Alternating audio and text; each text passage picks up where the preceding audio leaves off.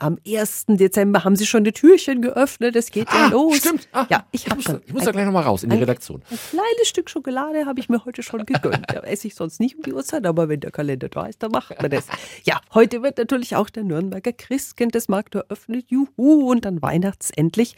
Besinnlich wird's am Sonntag auch im Nürnberger Tierheim. Und wenn Sie einen Hund haben, dann darf der sogar auch mitkommen und mitfeiern bei der Waldweihnacht. 365 Dinge, die Sie in Franken erleben müssen. Guten Morgen an Tierheimsleiterin Tanja Schnabel. Guten Morgen. Was habt ihr euch Schönes als Programm ausgedacht? Also ganz, ganz toll, direkt zur Eröffnung um 12 für die kleinen Besucher. Das Nürnberger Christkind kommt und natürlich gibt's auch eine Bescherung für unsere jüngsten Besucher. Ansonsten kann man ab 14 Uhr unsere Tiere besuchen. Wir haben wieder einen Wettbewerb für Besucher, die mit ihrem Privathund kommen. Die können einen kleinen Parcours absolvieren und auch kleine Preise gewinnen. Ach, schön und sonst?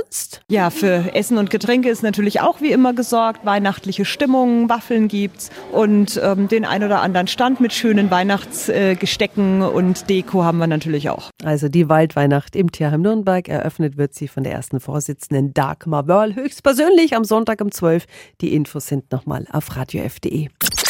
365 Dinge, die Sie in Franken erleben müssen. Täglich neu in Guten Morgen Franken um 10 nach 6 und um 10 nach 8. Radio F.